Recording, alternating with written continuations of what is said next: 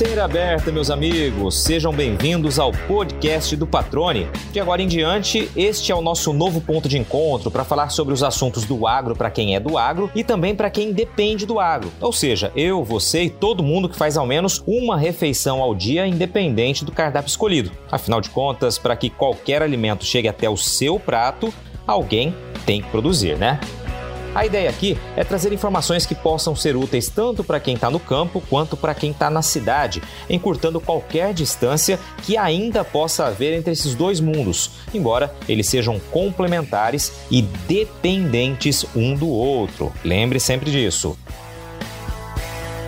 Eu sou o Luiz Patrone e o nosso tema de hoje é a pecuária, com foco na valorização histórica do mercado de bezerros e o reflexo disso na atividade.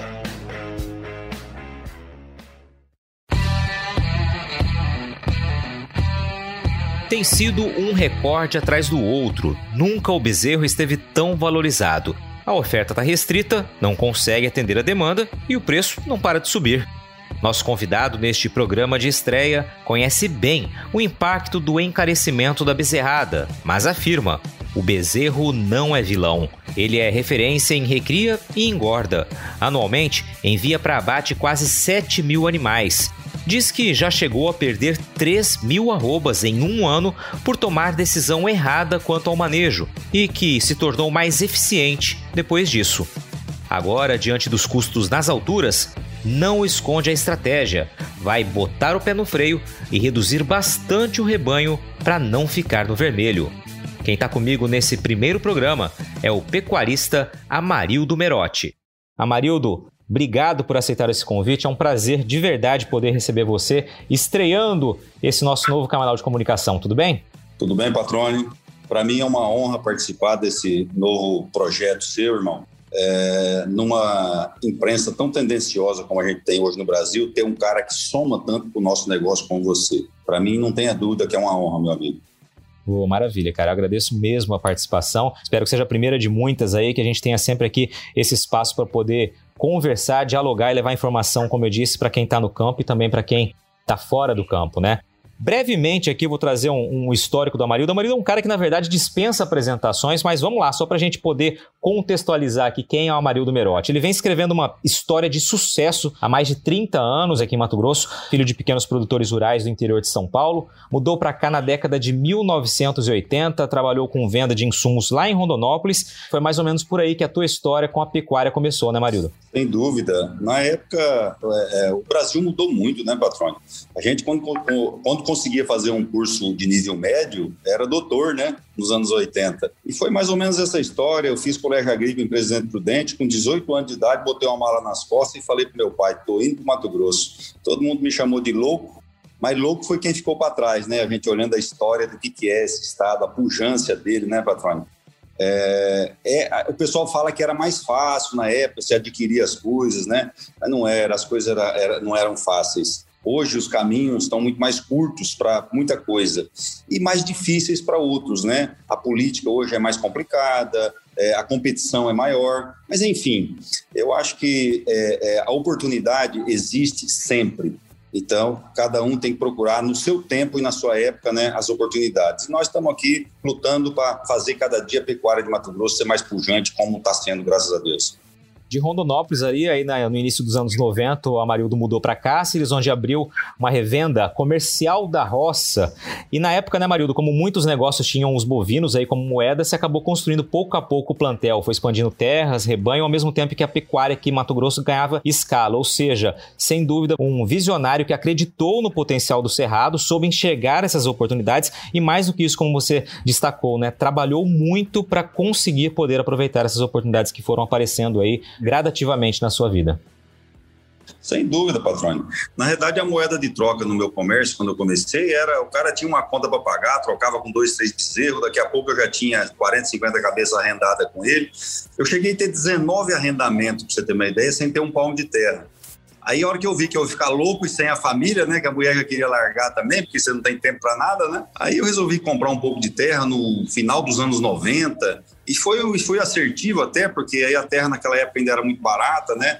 E até 2008 que a gente pôde ainda ter uns desmates um pouco mais favorecido, é, a gente acabou dando sorte um pouquinho também na época, né? Mas eu costumo dizer que a sorte é de quem tem coragem de botar o pé na frente, né? Eu falo muito que economista é um cara que enxerga muito, mas quem tem sorte é o cara que investe, né? Que tem coragem de investir. Quem dá ideia é uma coisa, agora quem tem coragem de botar as fichas, esse é o verdadeiro empreendedor que tem que ter o, o respeito por ele, né?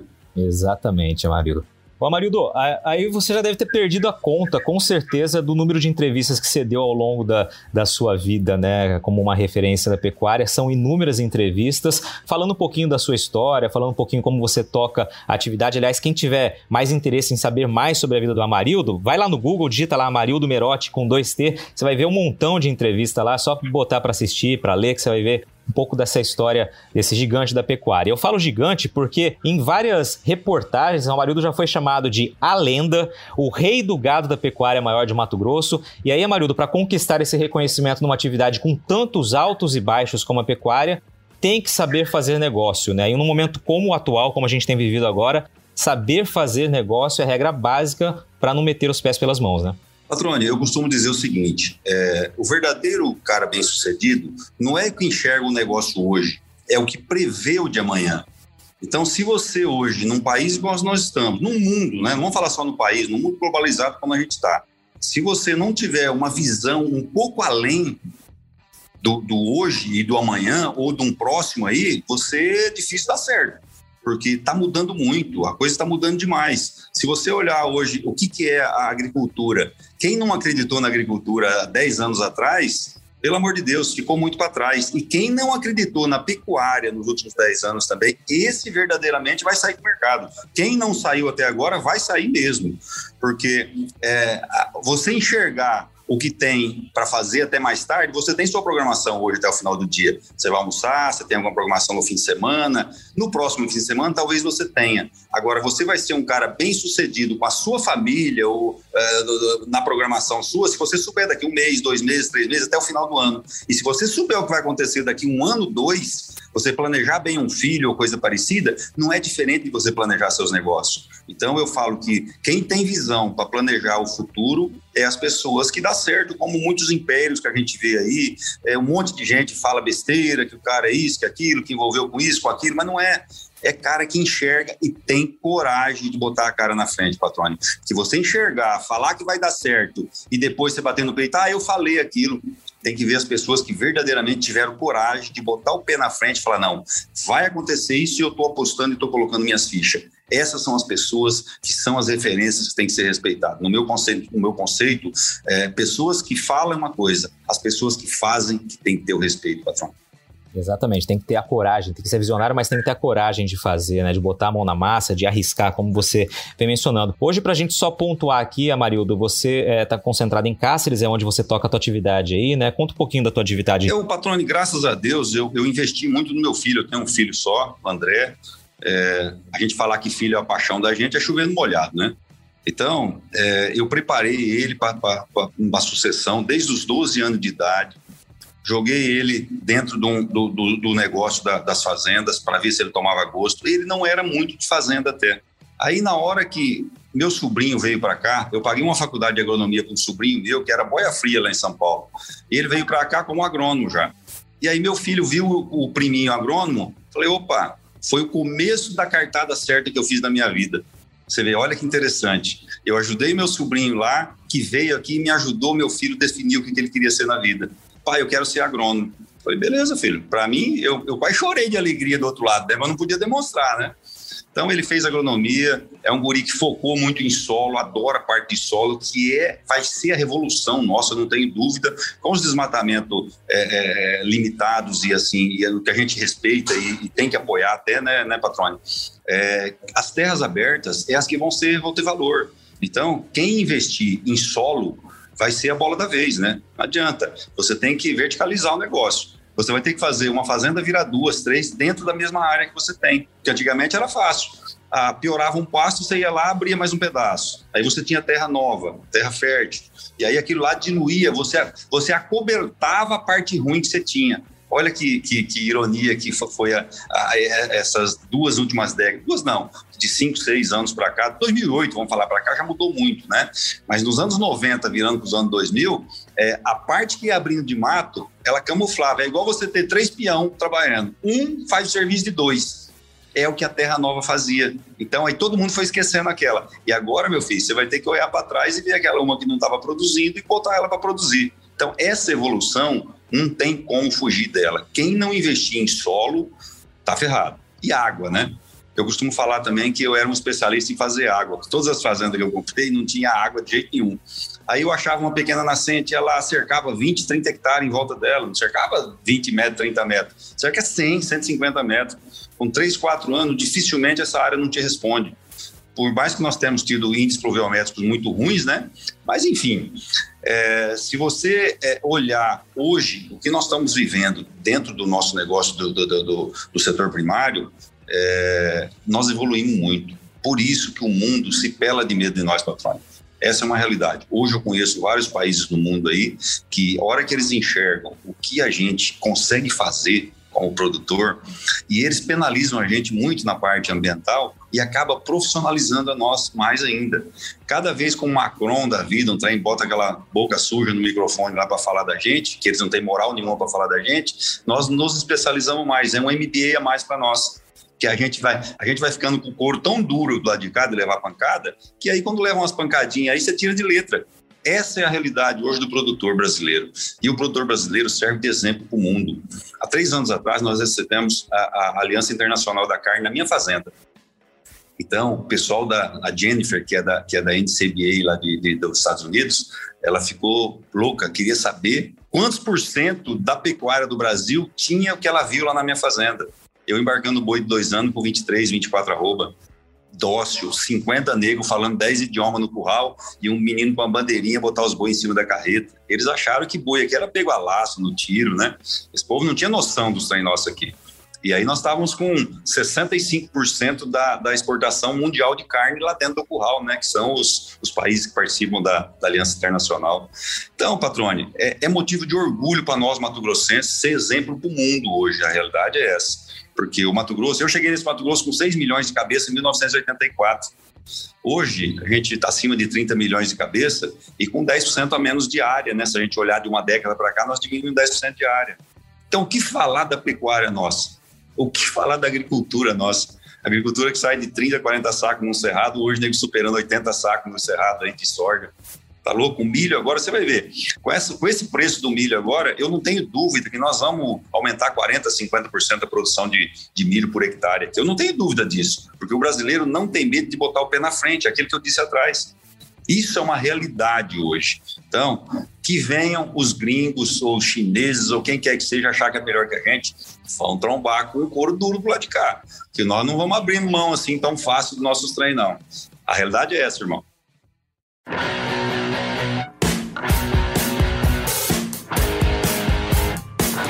Você está ouvindo o podcast do Patrone. Agroinformação com quem entende. Você destacou aí uma característica do produtor brasileiro que é justamente vencer desafios e transformar obstáculos, barreiras em trampolins para crescer, né? Isso realmente é fantástico. A história do Cerrado é recheada de exemplos assim e você é mais um deles. Agora, Amarildo, trazendo um pouquinho para a realidade né, do dia a dia ali da sua fazenda, a pecuária tem três fases, né? Cria, recria e engorda. Quem faz as três fases está fazendo o chamado ciclo completo. Não é o caso de vocês. Por que, que vocês não optaram por fazer a cria? Ou seja, focam apenas na recria e engorda? Patrônio, há 22 anos atrás, é, eu comecei a tratar de boi. Eu fui um dos primeiros. Eu sou um dos primeiros clientes da DM com casquinha de soja, para você ter uma ideia. No começo a gente trazia bagaço de laranja de São Paulo. Na realidade, assim, isso foi tudo estimulado por meu grande amigo irmão Luiz Roberto Zilo, que é um zootecnista que hoje mora em São Paulo. E, e foi um grande incentivador dessa parte aqui no Mato Grosso. E aí a gente começou a ver que o pessoal investia muito pouco na nutrição. E eu pegava um bezerrinho botava ele lá no pasto, lá dando um, um quilinho e meio, dois quilinhos daquela montoeiro de trem que nós ia fazendo lá, resíduo, disso, daquilo, né? E o boi bezerrinho ganhava um quilo dia, rapaz. Aquilo eu olhei assim e falei, peraí, é como você descobrir uma mina de ouro e você ficar quietinho sem contar para os outros uns dias. Só que aí todo mundo passa na porta de casa, né? Com um ano, dois, isso aquilo foi pulverizando e todo mundo que vê os resultados não tem como. É o que hoje é uma realidade. O bezerro hoje é um, é, hoje não, sempre foi, é o que dá a melhor conversão por quilo de ração consumida. E eu descobri isso há 20 anos atrás.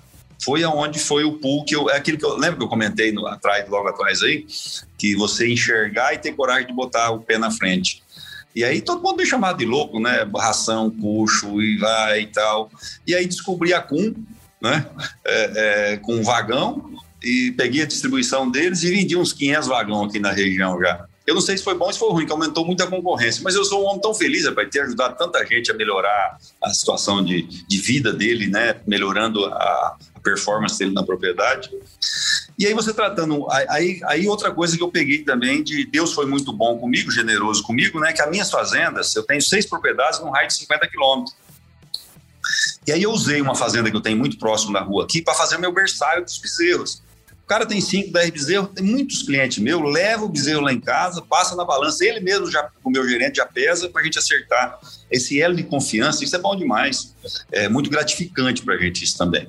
E aí a gente vem, eu, eu comecei a fazer esse, esse, esse, essa separação de, de, da recria, né, em etapas, em função disso. Um bezerrinho chega para mim nessa, fazenda aqui perto da rua.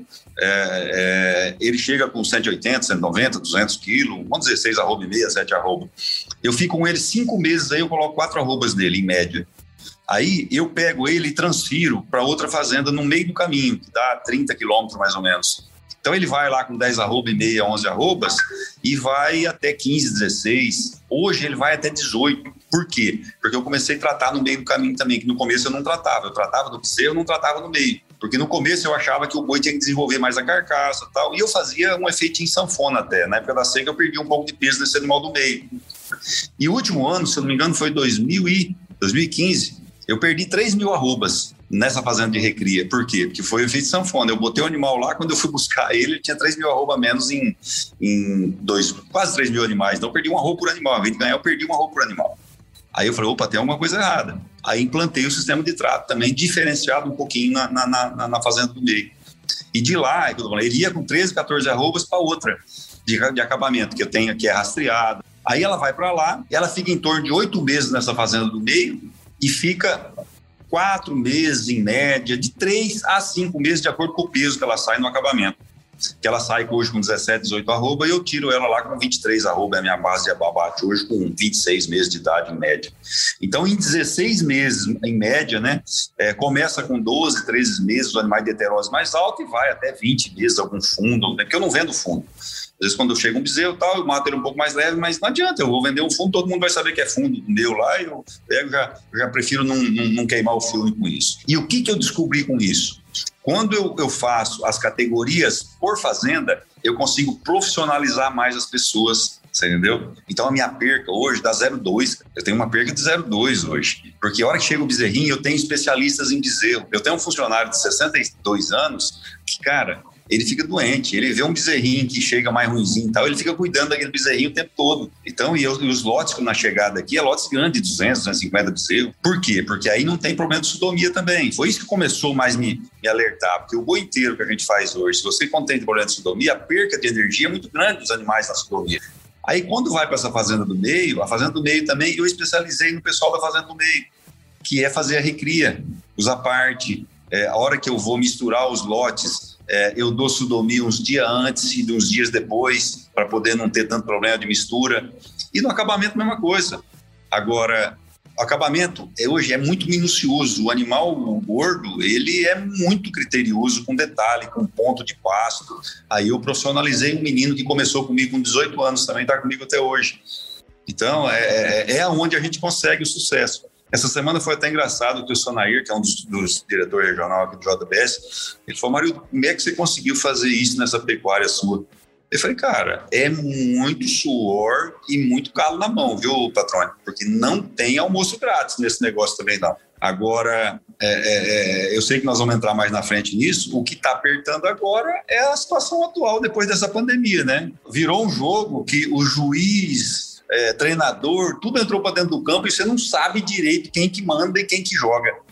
Então bagunçou o negócio. a gente entra nessa realidade, né, Amarildo? Um mercado que está extremamente valorizado, mas por outro lado com custos ainda mais elevados, né? Ou seja, não fecha a conta, né? Há um ano, por exemplo, o bezerro de 12 meses valia menos de R$ 1.700 aqui em Mato Grosso em média. Hoje está valendo mais de R$ mil reais, isso segundo acompanhamento do IMEA. Claro, a gente está falando em preços médios. O preço dos insumos né, disparou, elevou o custo da recria, da engorda, patamares aí nunca antes vistos como conseguir equilibrar as contas, mesmo tendo uma estrutura como você tem, mesmo tendo né, é, os profissionais capacitados, as perdas reduzidas, ainda assim acredito que equilibrar as contas tem sido um desafio. Patrone, é, tem um fator novo aí que está influenciando bastante esse mercado também, é a integração lavoura-pecuária. A integração lavoura-pecuária, ela chegou para desmistificar o pasto. Hoje, um pasto de 35%, 40% da arroba ao mês é comum dentro da pecuária, você para alugar. Então, isso dá mais de 100 reais.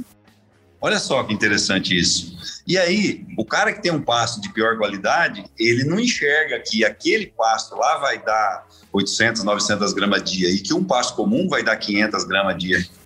Olha só como é que é engraçado isso. Só que é que eu falo, todo mundo baliza por cima, né? É quase igual um bezerro melhor e um pior. O cara vê um bezerro de 3, 3,200 no mercado aí, ele acha que um, um tiguera dele também tem que valer a mesma coisa. E não, a realidade é separar o joio do trigo, né? Mas enfim, é, quando eu comecei a mexer com engorda, você pagava oito arroba de boi num bezerro de 7, 7,5, que era um bezerrão quase de ano, você pagava um ajuzinho, quase nada nele.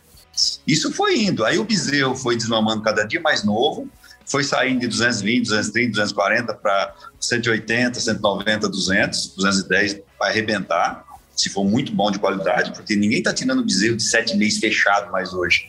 O cara fala, carimbo tal tá fechando um mês, mas no começo do mês tem seis meses, né? E não adianta, se você não levar, outro leva. Por quê? Porque tem mais gente procurando em função da integração. O que influenciou muito foi a integração, que é ótimo para nós. Só que, o que aconteceu nesse meio do caminho? Essa pandemia. Aí a demanda pelo ser humano por comida está sendo muito maior e muito menos gente produzindo.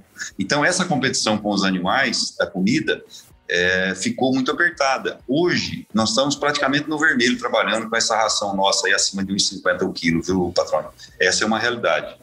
E, infelizmente, a população urbana, por uma parte da imprensa que você citei no começo aí, acaba distorcendo as coisas, achando que nós estamos bamburrando, né? E, ó, eu vou falar uma coisa para você.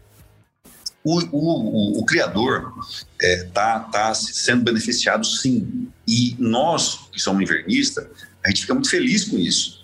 Porque se ninguém criar, velho, então o que, que acontece? Nós precisamos de alguém fazendo outro serviço. Hoje nós estamos pagando em média três arroba de ágio no bezerro. Cada um tem que sentar e diluir essas três arrobas, cara. Você produzir essas três arrobas. Na realidade, o que, que acontece? Você. É, olha, olha que os números são frios, né? Quanto que é o custo por arroba de cada um? Eu não consigo fazer um arroba abaixo de 200 reais. Então, para você produzir mais é, é, é, três arrobas para pagar o ágio, você gastou mais duas. Então não são três patrões. Você entendeu como é que o buraco tá grande? Aí vira cinco arrobas. Então você pega um bezerrinho de sete arrobas, seis e meia, e você tem que chegar nas 12 arrobas para você pagar o custo. Olha só. Então, rapaz, olha, o tá justo, hein? E aí, é, até o ano passado, minha ração ainda era 60 centavos, 55, 60 centavos. Hoje, eu não consigo ração abaixo de 1,30. Eu que faço as compras travadas, né? Então, e, e em cima do que a gente está falando, essas compras travadas também, elas foram por água abaixo com essa pandemia. Porque é o que eu falei atrás, a concorrência do ser humano por alimento dos outros países está enorme. Você pegar um milho que nós comprava 16 real para 80, você imagina. A soja, que também é, alimenta muita gente aí, praticamente dobrou o preço também. A arroba subiu é, no mínimo 30% menos que o bezerro. Quer dizer, nós tivemos uma, uma, uma comida dos nossos animais dobrando ou triplicando de valor, a nosso, o nosso custo de reposição aumentando 30%, 40% acima do custo do, do que aumentou a nossa arroba, e nós tivemos que absorver isso tudo. Então, certamente, muita gente vai migrar para o outro lado. Isso você não tenha dúvida. Eu já estou pensando em botar uma das minhas fazendas para criar. A semana passada, olha só, depois de 20 e tantos anos, sentei a semana passada com dois meninos meus que trabalhavam em fazenda de cria, que é uma fazenda que tem uma característica maior para cria. Sentei com eles, tal, aí eles estão animados. Ah, patrão, esse trem aqui nós tá vendo o senhor sofrer tanto que esse trem, carreta para lá e comida para cá, esse barulhão todo, e os resultados não vêm. Porque, na verdade, eu dou uma participação de lucro para eles. E que era ó. E isso que é importante também. Que a hora que você dá a participação de lucro, os caras veem que o seu negócio foi lá para baixo, ó, eu vou dar menos de um terço da premiação pro pessoal esse ano. Resumindo, eu vou ganhar menos de um terço do que eu ganhava. Olha só, o boi de 180 reais, patrônio, me dava três vezes o lucro que dá hoje só para você ver o que, que a atividade nossa está reservando para nós aí. Agora vamos voltar naquela, vamos voltar naquela introdução minha. Já pensou você adivinhar o que vai acontecer lá na frente? O empreendedor está morto, cara. Hoje, nós falamos de falar aqui agora de manhã, estou desde as duas e meia acordado, e é comum isso. Então, ah, você não tem sono? Lógico, uh, os, os, compromissos e os desafios batendo na porta de meia e meia hora virou uma telecena os desafios nossos. De hora em hora está batendo na cabeça da gente dormindo.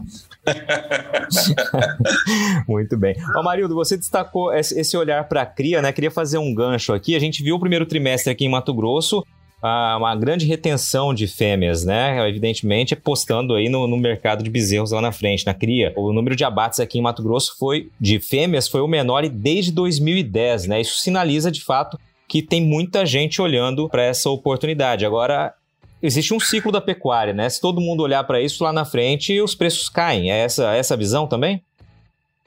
Olha, só para quem está é, de olho nesse, nesse primeiro programa seu, que vai ser, não tenho dúvida, um sucesso pela qualidade das suas, é, das suas é, é, é, seus, dos seus desafios que você coloca para a gente aqui, patrão. Nós diminuímos no primeiro trimestre desse ano, em relação a 2020, 15% no abate.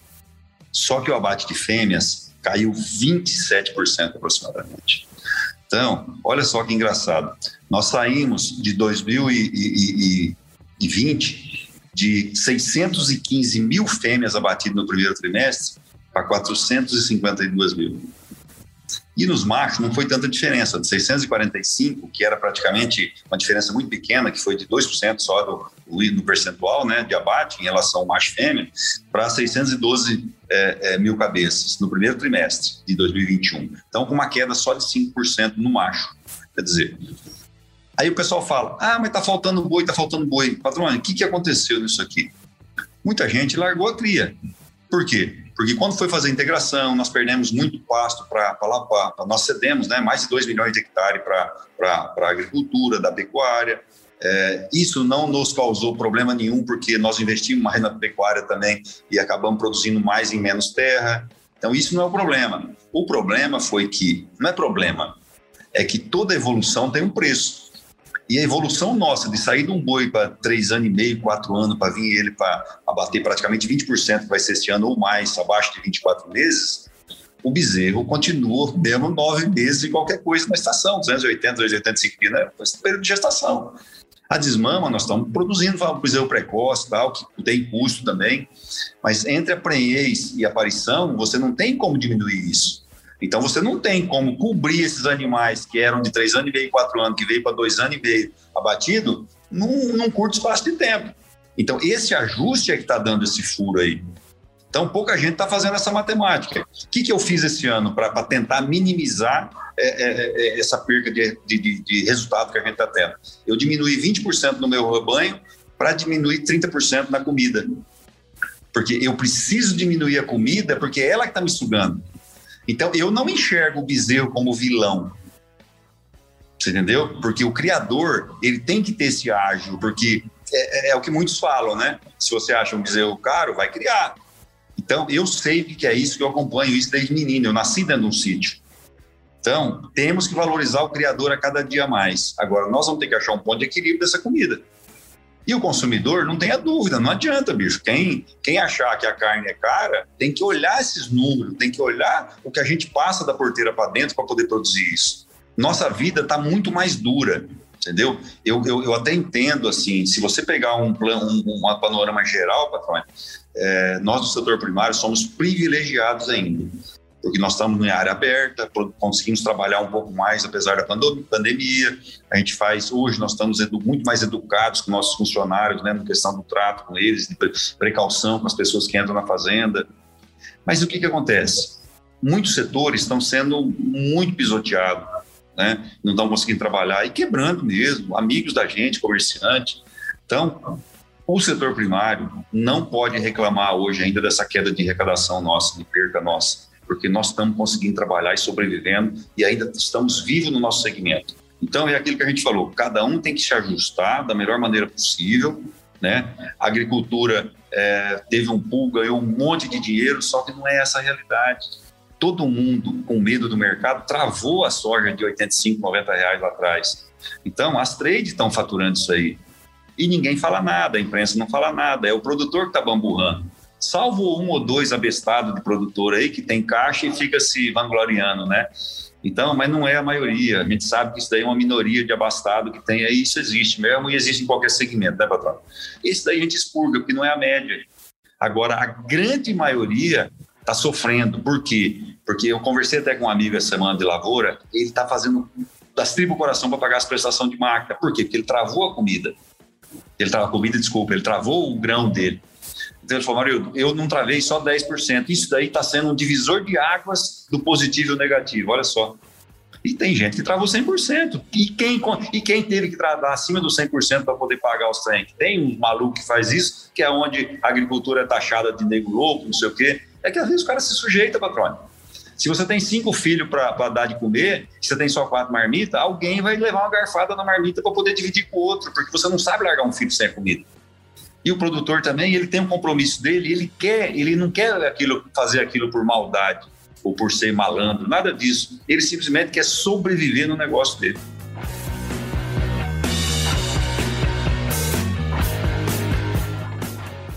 Um ponto importante que você vem tocando é, ao longo da sua fala é gestão, né? Gestão dentro da propriedade ela é fundamental, a boa gestão, a gestão eficiente, né? É, você já deu vários exemplos aí do que você tem feito na propriedade até para conseguir tentar equilibrar os custos num momento tão adverso quanto esse, né? Em que tudo está meio fora da casinha, como você bem colocou aí. Qual a dica, orientação, o que você deixaria, Amarildo, de, de sugestão para quem não tem uma gestão tão aprimorada, né? Como identificar dentro da fazenda, por exemplo, com foco na pecuária, é claro, o que, que pode estar tá roubando eficiência ali dentro da propriedade? Oh, Padrone, é, esse ano até eu tomei uma decisão bastante é, importante em cima do que eu já falei parte para você. Diminuir um pouco do rebanho. Por quê? Eu diminuindo o rebanho, eu vou ter uma competição maior de pasto só, né? Com menor ração. Aí eu vou fazer uma arroba mais barata. Só que não adianta eu diminuir o rebanho, diminuir a ração e não melhorar o solo para ter uma passagem melhor.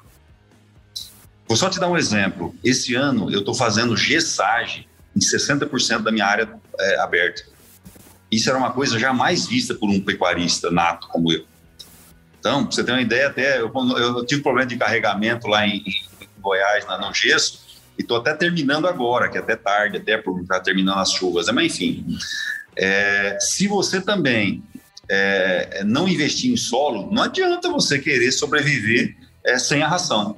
Sobreviver com a ração no custo que está, com, com, a comida do boi no custo que está, está um, tá, tá muito difícil. Mas se você tirar a ração e não der um pasto de qualidade também, aí você vai perder o boi. Aqueles 20% que eu falei, eu tirei os 20%. Se eu fizer uma, uma planilha de equilíbrio dos 20% que eu diminuo do rebanho é, que eu devo abater três, quatro meses mais errado também meu gado. Com certeza, que eu não consigo fazer precocidade sem acelerar um pouquinho na comida. Eu tenho que ter essa compensação no custo da minha roupa. Então, a minha planilha, o que, que eu fiz com ela? O custo da ração que eu economizei, eu investi parte dele na, na em adubação. Eu adubei 40% a 50%, quase 50% dos meus pastos, porque não tem tempo também para você fazer tudo, que a gente, por causa de maquinário, né?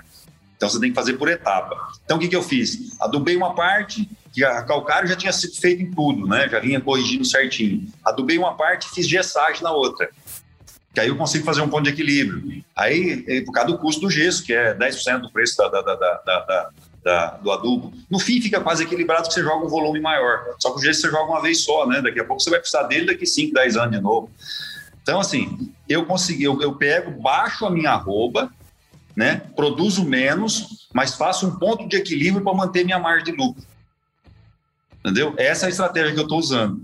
E quem não, não, não, se reinventar nisso, ele vai chegar lá na frente, ele vai ter que vender o boi para pagar a ração e os empregados. E olha lá, viu, patrão? Porque assim, a hora que ele sobrar na mão, aí ele vai fazer a reposição. Esses 20% que eu tirei, ele vai perder automaticamente, que ele não consegue repor o mesmo número de animais.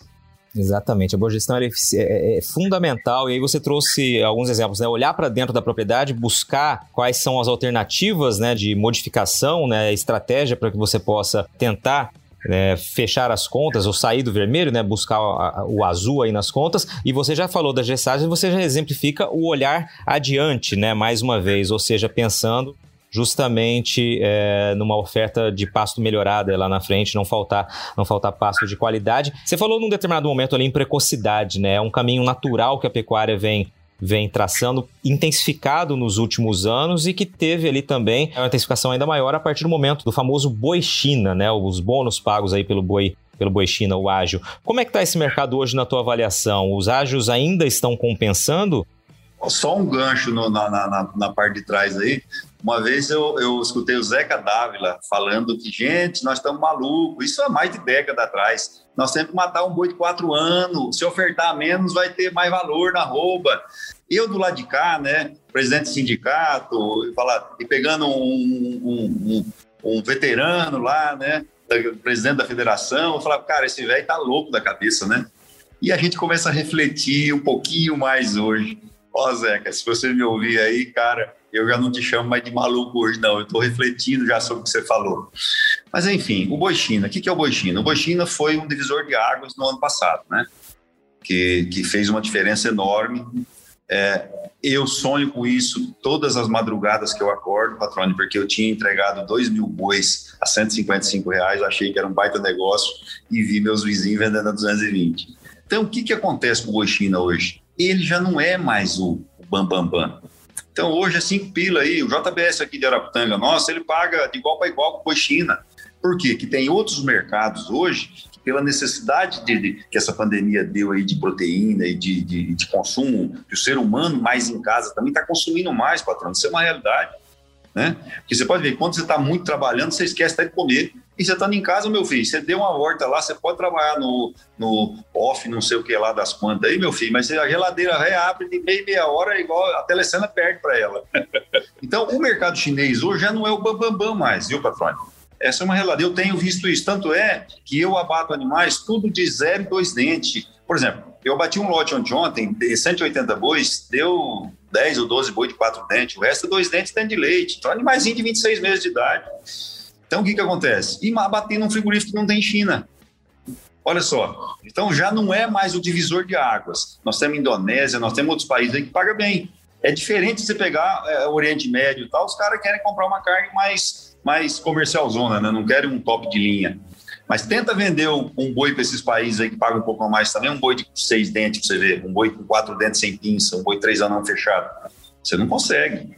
Então, a realidade do mercado hoje é a falta de comida no mundo. O boi China já não é mais o bambambam bam, bam do negócio, na minha ótica aí. E o exemplo eu estou te dando que essa semana eu estou embarcando um boi que não vai para a China, para frigorífico que só tem é, é, é, União Europeia e outros países aí que não, que não é China, porque não estão não, não, não habilitados, né?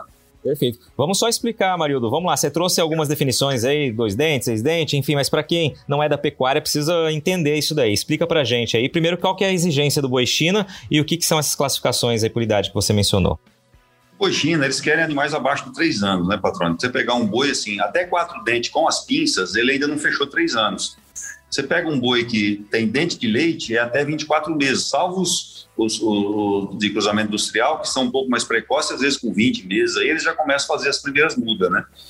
Então, e aí quando ele tem na faixa de dois dentes só com os dentes de leite, é um animal de dois anos e meio, de dois anos a dois anos e meio aí, que é o ideal, que é o grosso do nosso abate. Hoje é o animal de dois dentes, viu, patrão? O animal de quatro dentes já está ficando para trás também. Olha só o tanto que a pecuária nossa está evoluindo. Então, nós, nós abatemos o ano passado, se eu não me engano, foi de 15% a 18% aí dos animais abaixo de dois anos, que é o de, de leite.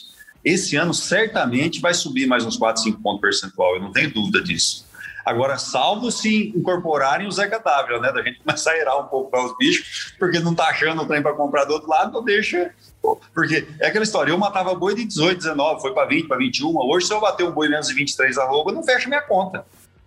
Porque o ágio que a gente paga lá atrás, você tem que diluir. E para você fazer um animal de 26, 28 meses aí com 23 arrobas, no meu caso, que é semi-confinamento, tem que ter um trabalho diferenciado, senão você não chega, não. Se você não tratar, é igual você ter um filho decente, invista nele. Pega ele de criança, dá um colo, tira parte do seu tempo, invista nele. É o que eu faço com meus bezerros. Por isso que eu não gosto de comprar garrote. Eu mato 6, 7 mil animais por ano aí e não, e não gosto de garrote. Dificilmente compro. Agora eu vou ser obrigado a comprar um pouco de garrote, porque o laje do bezerro ficou tanto que quando você faz a conta do garrote é mais viável. Entendeu? Aí você tem. Aí é aquela história, você tem que ser profissional daí para frente também, porque o ágio pequeno no boeirado também é difícil tirar ele de volta com essa comida desse preço aí. Marildo, queria trazer mais dois pontos aqui. É, a gente tem visto exportação, né, mês de março agora, voltando a, a ficar aquecida frente ao primeiro bimestre, né, é, principalmente pela demanda chinesa. Então a gente vê que há um movimento aí de exportação interessante, apesar de a média ainda dos três primeiros meses do ano estar tá um pouco abaixo da, do ano passado, falando aqui em Mato Grosso especificamente.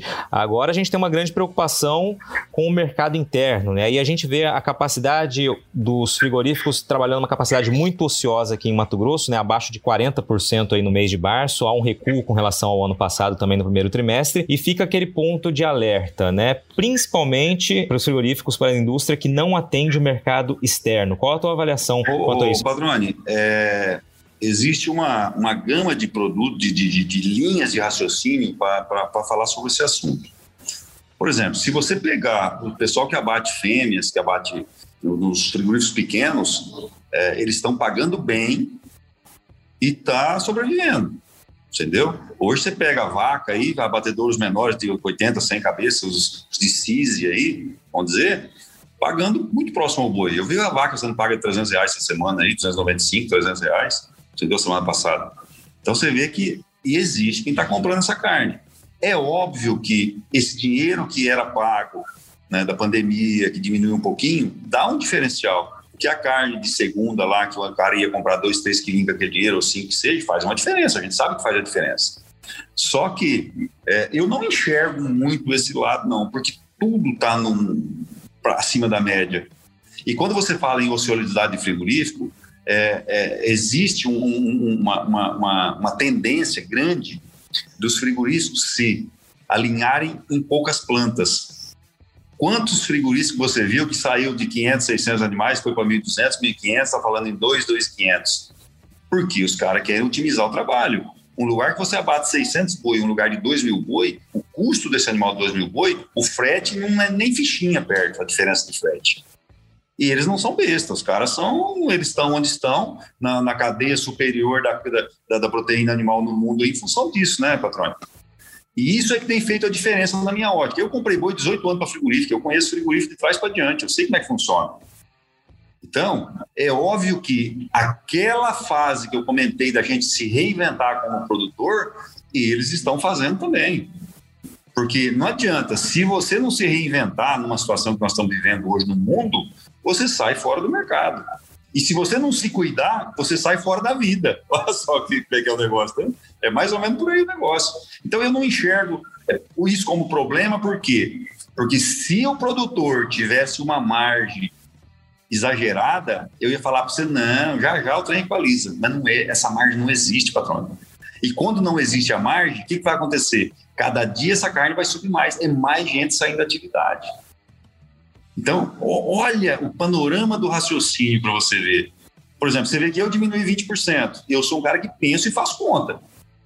Eu não estou na pecuária para fazer graça. Eu não estou porque eu acho bonito dar um bônus para meu funcionário no fim do ano. Eu não estou porque o cara passar na minha propriedade e falar tá limpinho, o boi tá bonito, tá gordo. Não, eu preciso oferir um lucro daquilo ali. Agora, a partir do momento que eu não estou tendo lucro aquilo, eu vou me reinventando, é o que os frigoríficos estão fazendo. Você vai se alocando para os lugares que você consiga, amanhã ou depois, hora que o mercado voltar, você está no negócio. E para você estar tá no negócio, você tem que é, ir nos detalhes. E os detalhes hoje é o que faz a diferença. A margem hoje está nos detalhes. Aí tem um cara que fala assim: ah, mas prejuízo pequeno, não sei o que. Eu falei: não, filho. Eu acho o seguinte: Qualquer dinheiro que você gastou é despesa. Qualquer dinheiro que você economizou vira receita. É simples assim, não é, é, é os centavos que vai fazer a diferença agora. É simples assim. Então eu não enxergo, Patrone, que, essa, que esse mercado interno seja o problema para nós, porque não existe margem e não existe esse volume de mercadoria para o mercado forçar uma baixa ou forçar o produtor a dizer assim, não, você, vai fornecer por X para nós, ou o que aconteceu, as, as mazelas do passado de governo querer botar limite, preço, né, e tabelar preço. Isso não vai existir, porque se ele tabelar um ano, no outro ano ele não tem mercadoria, ele vai saber, ele sabe disso. E nós temos hoje é, é, inteligência dentro do governo para ver isso, né?